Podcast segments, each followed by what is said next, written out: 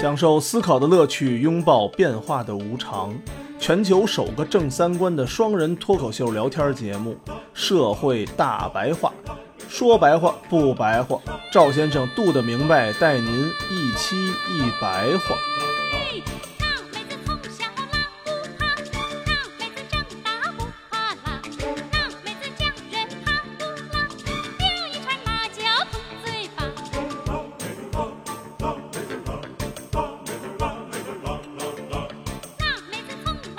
大家好，欢迎收听《社会大白话》，我是赵先生，对面呢还是我们度的明白。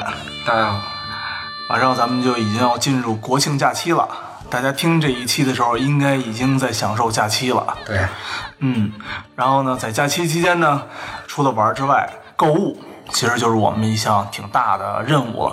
对，这次呢，我们特别特别有意思，我们这次有一个从来没有关注过女性用品的杜的明 白，突然间主动的发现了蓝妹这品牌，可能好多女性观众都知道这品牌。都市女性应该都知道，不是都抹过，啊但是肯定是都知道。对，海蓝之谜是吧？对，嗯听着挺土的这名字啊听着挺土，我觉着啊，主要是这英文念起来更土。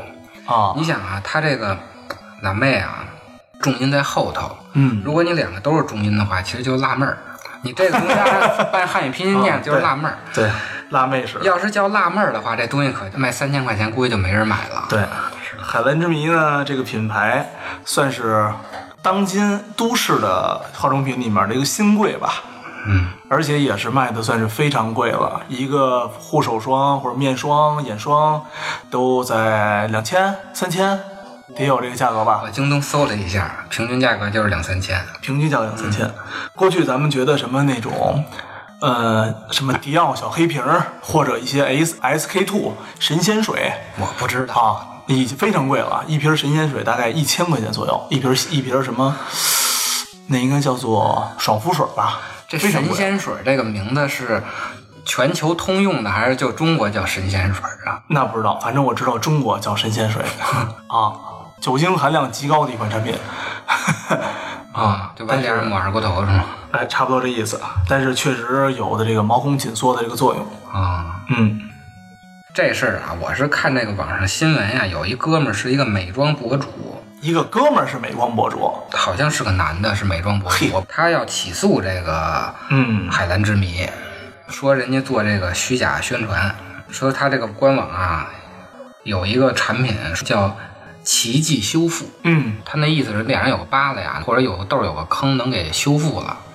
他说这个啊就是纯属扯淡，这东这西就这这东西用用哪块儿想，应该都知道是扯淡吧？我觉着也是。你说脸上有个疤，这东西要真能修复出来，那医学上早就应用上了，对啊，对吧？哪能说抹个什么抹个化妆品就给修复了呢？但是呢，就是有人买，嗯，据说还有这个小姑娘大学生贷款买，哎呦，因为可能挺贵的吧，就是说可能脸上长痘了以后，啊说那个三千一瓶儿，对于一个你别说是都市女性吧，我觉得对于学生可能就更贵了。对呀、现在学生生活水平好了，也买不起，正常人也买不起三千一瓶的化妆品吧？对你架不住就那么、哦那么点小瓶儿抹两下没了，那就三千块钱。，对，是吧非常少。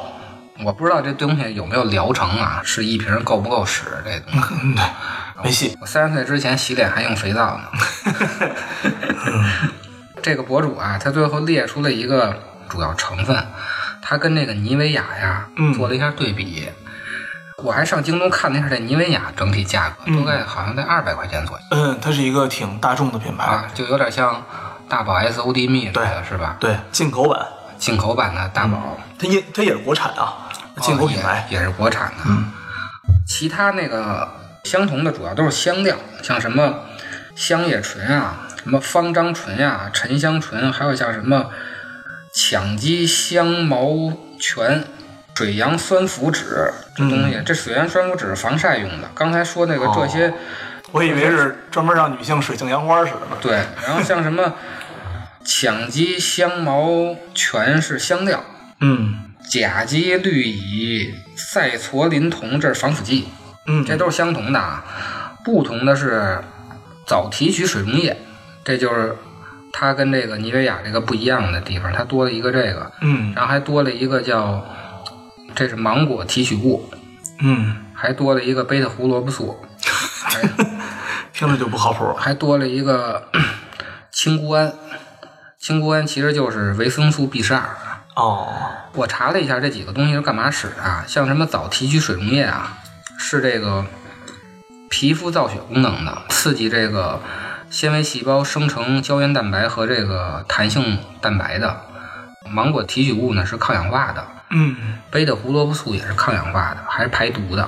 维生素 B 十二啊，是加强肠道吸收其他维生素的。哦，跟跟那个维生素 D 似的。对，反正这种东西啊，主要就是抗氧化，啊然后加强这个维生素吸收。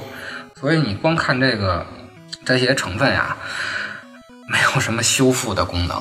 再说到现在，我也不知道科学界谁发明出一个东西可以返老还童的。说您这这儿有一坑，能自己就长得跟科幻片儿似的，好像是没有。嗯，现实中没有，但是在少女们的想象力中，它一定是要需要的。就跟说， 就跟说，现实中有没有又高又帅，然后又疼你的大帅哥呢？肯定是没有的。但是呢，在女孩子们的想象力中，这人永远会有的。我知道，反正说这么半天，大家还是该买还是买呀，对是吧？然后呢，它这个广告词啊，还只在中文网站上有，嗯有一句是史诗般的预言奇迹，嗯，让容颜恢复往昔。呵，这这是听着就像是对这个三十四、三十四十五十这个女性，这是说中的文网站啊。对，像是个中，像是那什么的。反正以我的理解，我看它这个两个词儿嗯啊，一个是预言奇迹，一个是容颜恢复往昔啊，我就认为是返老还童，那一定的呀是，吧？它其实嗯这个相当于是返老还童的意思，但英文网站没这么写，英文网站用的是 soothe 这个词儿，soothe 这个哦词好像是安抚啊，使其减轻疼痛，大概大概是这个意思。哦，我英文也不好啊，但是我觉着，如果你要是说恢复往昔啊，或者预言奇迹翻译成英文的话，我觉得用的单词应该是 renew 这个嗯词。更修辞的这种英文我也不太清楚了。像日文，它那个网站上翻译成中文的意思，它是滋润肌肤、恢复光泽、使皮肤稳定，它也没有这个奇迹这预言事儿奇迹什么恢复往昔的这个意义在里边儿。这美颜博主啊，就告诉他这是虚假宣传。嗯，尤其好多这个女孩抹完以后，不但不管用，好像还过敏了。哦，因为像这种化妆品啊，它确实分为年龄段的，和年龄段有关系。还有这么一说呢，对，因为它里面会融入更多的雌性激素，因为化妆品就是由雌性激素提取的。你这个男性也好，女性也好，为什么能让你的身体产生变化呀？多数都是激素分泌的事儿。如果现在给你身上打一针一千毫升的雄性激素，你立马天天都不睡觉，我就大风吹了。大风吹，对，你扛吹着呢。女性也一样，女性想那什么的话，因为你只有雌性激素够旺盛，花草都知道嘛。那这个男的要老抹化妆品，会不会这个雌性激素也会变大？嗯，没有相关的认证，但是我觉得也许会吧。这个东西最后就是啊，花这个钱呀、这个美妆博主说不值，跟这个雪花膏比啊，确实是有滋润的作用，但是没有像广告词这么写的“预言奇迹，恢复往昔”这么邪乎。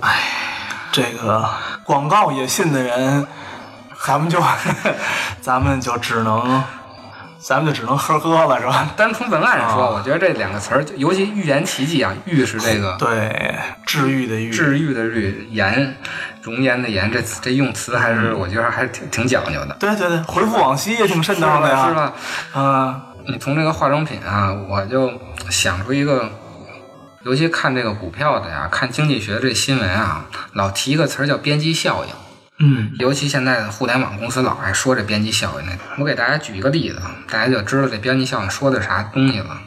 小时候咱们看那个陈佩斯有一个小品是吃面条的，嗯吃第一碗面条的时候吧，那踢溜他拉的，嗯，爽快，香，对香。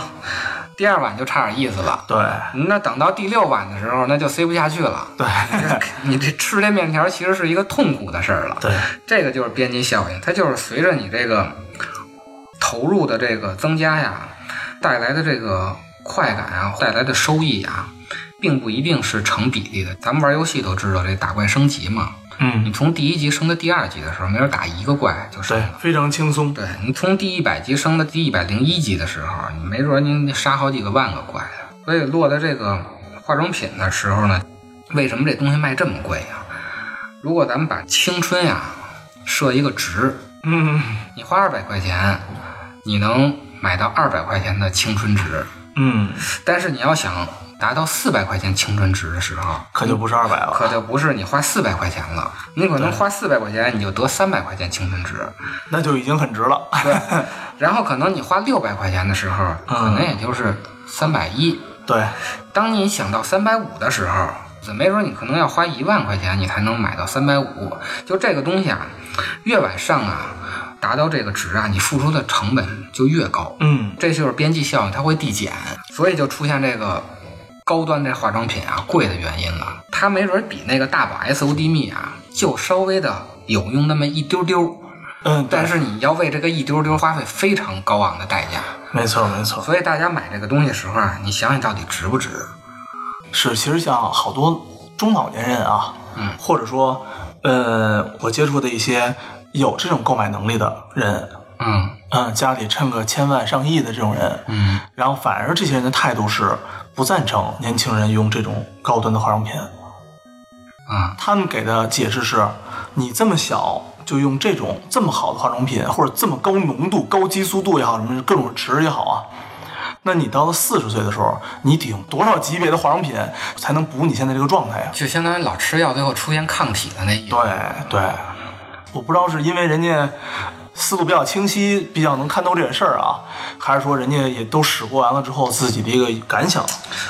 这也不叫化妆品吧，这应该叫护肤品吧？这种。对，护肤品如果是一个女性啊，活在这个世界上确实挺累，很辛苦。很辛苦。就是你像这种化妆品这东西吧，嗯说白了，这些科学家男性都偏多，就发明这些东西的人啊嗯，咱们不是说不讲究男女平等啊，实际上确实是搞这些科研的人男性居多，对，就等于啊，男性发明这个东西，让女性去消费去，嗯然后呢，通过让女性消费挣来的钱，再去消费女性本身， 这就赚回来了嘛。对，其实也挺倒霉的，陷在这个圈里啊，出不来。有时候这个女性，但是谁不愿意自己漂亮呢？嗯，又在这么一个原来我在公司漂亮就行了，现在还不行了，现在我得在全互联网里都得漂亮。原来是这个士为知己者死啊，女为悦己者容。现在是呢，形成内化的规训以后啊，他不为悦己者容，他自己就觉得自己要好看。对呀、是您这个天天看人家都好看，我也不能那么寒碜啊这个呀、东西更害人，自己要求自己好看这个事儿啊，比这个为悦己者容啊更可怕。你好歹有个目标，这个对，返老还童这个事儿吧，我想起那个天山童姥，天山童姥，天山童姥。天龙八 部，我就说这《天山童姥》啊，还是一个，还是一个这个文学作品。现实中啊，这为了长生不老，咱们中国古代皇帝是最多的，嗯，最有名的就是这嬴政嘛，早早说给自己玩死了让这个徐福去这个日本找长生不老药去，那是真信呐。啊！汉武帝也干过这事儿，啊你所以你就你看完人家啊，你就不能怪这个女孩子们信这个预言奇迹，回复往昔，你知道吗？这个还 这是么大学生都信了，你连一个一统六国的这么一个明白人儿，真的这么一大明白人，大这么一大明，比谁都明白，可不是是吧？比你明白，可不是吗？ 那都信了你。说汉武帝都信这个，对，汉武帝、嬴政的都不是是吧？咱们不说人是神仙吧，但也近乎于神仙的主都儿。不是一般人啊。对，他还不是说什么恢复往昔，这是要长生不老，对都能信。更不着调。嗯，而且这还不是少数儿吧？我查了一下啊，来个 来来个列举是吧？靠这个长生不老的呀，啊，嗯除了嬴政、汉武帝，还有这个唐太宗嚯，李世民，啊、嗯，晋哀帝、嚯，武则天、唐啊玄宗、唐玄宗、唐穆宗、唐武宗、唐 宣宗，北魏的道武帝、南唐主李生、宋徽宗、明世宗、明神宗、雍正，行一串儿一串儿，就全有。嗯我跟，你谁说谁都没落下。都没落下。啊最逗的啊，晋哀帝司马丕这人啊，就活了二十五岁，在位就四年。我估计啊，没上位的时候就开始吃，嗯一直吃死， 吃了四年，吃了四年丹药，给自己玩死了，嗯应该是上位之后才吃的，要不没这四钱，年就能给吃死了。我觉得应该是。要不你你你当太子的时候那么多钱啊，对吧？你要真谁吃仙丹的太子，那这那这那我是吧？我这父王得多不着调啊！像我说的这些什么宗什么帝啊，这都是谥号，谥嗯号都是死了以后封的。像这个晋哀帝啊，嗯这个哀就是一个不好的谥号，听着就不好啊。听着就是一倒霉孩子，这对个啊，谥号。玄武，哇塞，多棒啊！武宗啊、太宗、啊、文宗什么文宗景帝，文帝、景帝，这都是好的谥号。啊这哀帝这一看就倒霉孩子，这 四年吃死了。 还一哥们儿啊，明世宗嘉靖啊，夸张到什么地步啊？嘉靖的时候闹过一个宫变，叫壬寅宫变。嗯，他呀，为了这个长生不老啊，他让那宫女儿啊大早上起来采露水，嗯，采呗。跟这个好像人参熬在一块儿喝这个，嗯，类似于神仙水儿，说白了就是现在的。人家这宫女儿不高兴了，您天天让人早上起来采露水，谁乐意？啊谁都想睡懒觉嘛。嗯，趁丫睡觉的时候啊，差点给勒死给皇上勒死啊，啊！差点给皇上勒死，嚯，这也是一个刚烈的女子 啊！挺牛逼。这宫女儿挺牛逼的。出了这事儿以后啊，这皇上就不上朝了，这嘉靖就不上朝，就从那以后就开始不上朝的。哦，所以嘉庆年间的故事极其多，是吧？对，他就开始不上朝，就开始有这个掌印太监啊，这个开始折腾了问题了，对，就开始折腾啊了。私密就是就是你不采，我自己也早点起采还不行吗？他就给炼丹了，就是还写青词，行写青词就这是个写首诗跟上天沟通的意思。你想想啊，现在都能出得来这种回复往昔的这种。这种这这种文案，在那个文豪时代，你真的你想象不到他能说出什么话来，是吧？一说就是露水是天地日夜之精华，你每天用精华熬人参，那绝对不气啊！那会儿吹得更邪乎，对，这都没有史料，有史料，那你那文案简直精彩至极都，看看我觉得肯定有，咱们要查查呀，都不少。对吧？开心着呢都。所以这个他起诉海南之谜这事儿啊，还有一个更现实的问题，在中文网站上啊和这个日文和英文网站啊上，它这个措辞不一样。就为什么会造成这种歧视呢？其实就是因为制度的问题。美国其实是一个挺讲法律的国家，但是为什么他在这个中国的网站上呢，随便吹牛逼，他就不管这个广告法了？咱们看看咱们中国的广告法啊，禁止使用的词儿，最便宜、最新、最先进，嗯，就凡是叫最什么的，或者叫第一什么的，嗯或者叫全球首发呀、什么全球首家呀，这些词儿都不能用。嗯顶级啊，极品啊，这事儿好像是去年还是前年啊？我我记着前几年的事儿，嗯就是全不能使了。所以人家这没有沾啊，预言奇迹，回复往往昔。对， 但是呢，咱们有一条儿就是说，如果你涉及到虚假宣传的话，啊，咱们有一个处罚的条款是什么呢？处罚是广告费用的三倍以上五倍以下。如果广告费用无法计算的时候，那就处罚二十万以上一百万元以下的罚款。多次触犯情节严重的，嗯，处罚广告费用五倍以上十倍以下的罚款。广告费用没法明确计算的话，那处罚是一百万元以上二百万元以下，等于罚款啊，顶天儿的是二百万。嗯，其实不算多啊，你对于一个卖这个海蓝之谜的企业来三说，千，二百万，按两千的话的话，卖一千瓶就够了。一千名儿，对啊，还不够两一个两商千块店，钱一瓶的话，还不够一个那个叫什么，一个免税店铺货呢，对呀、啊，一个店一千名儿。是吧？这个处罚力度相当低，嗯它没有那种惩罚性处罚。嗯，像国外还有因为这个虚假代言而坐牢的呢，日本哦和这个法国都有。为什么这个他们敢在中国这么弄呢？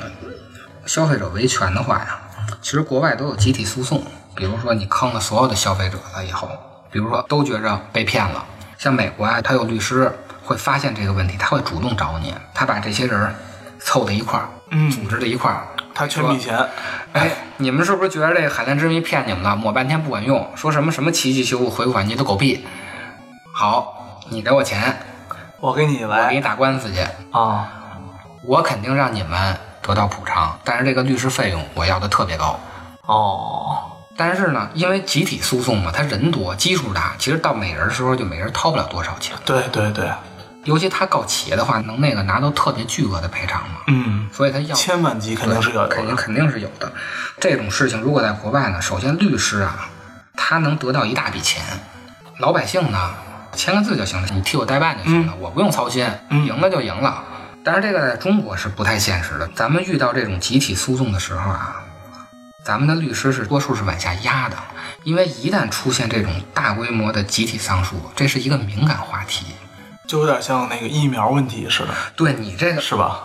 你凑这么多人，你晚上告你是要干嘛呀？哎，对吧？你不是够品牌呀？对啊而且中国人啊，非常非常喜欢的是一掺和，你就掺和到各种安检局啊，掺和对到对人家那儿去了。对对对，啊，你不是，如果你光告品牌，我其实国家我可能还是我无所谓，你们告着玩吧。对，问题是你们一告，最后老能扯上我这个什么质量管理局啊，什么什么局没错，啊，我就是质量的，但我不负责他吹牛逼呀、对，就是因为咱们这个企业啊，跟这个政府部门啊，它这个之间的关系啊，跟国外的不一样，嗯，所以你在这种集体诉讼的时候吧，这一枪你打给谁，打在谁身上，你就不太确定，所以。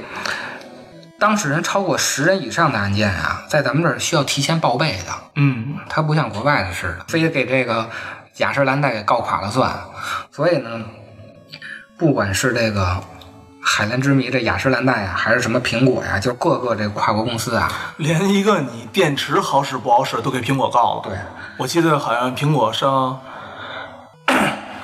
苹果上哪一款的时候，哦，i iOS 十一还是什就么是吧？啊前些日子那个去年那事儿、哦嗯去年那个，因为它这个电池设计一个软件程序耗电量大，对跟苹果告了对。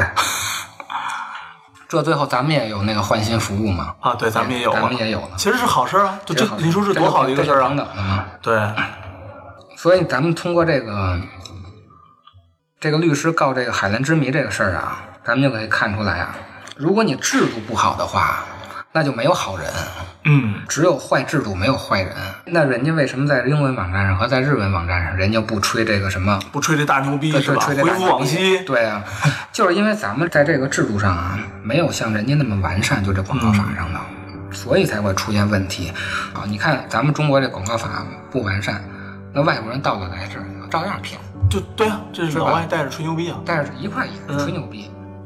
能够握紧的就别放了，能够拥抱的就别拉扯。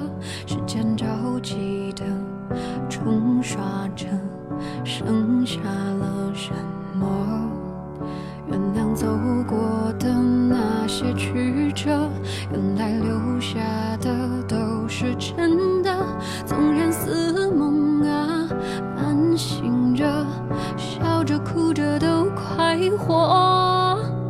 谁让时间是让人猝不及防的东西，晴时有风，有时雨，争不过朝夕，又念着往昔，偷走了青丝，却留住一个你。岁月是一场有去无回的旅行，好的坏的都是风景。别怪我贪心，只是不愿醒，因为你，只为你，愿和我一起看云淡风轻。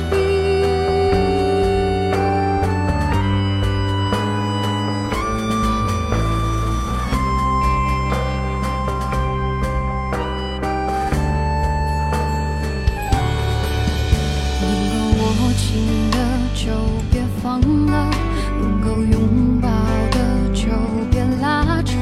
时间着急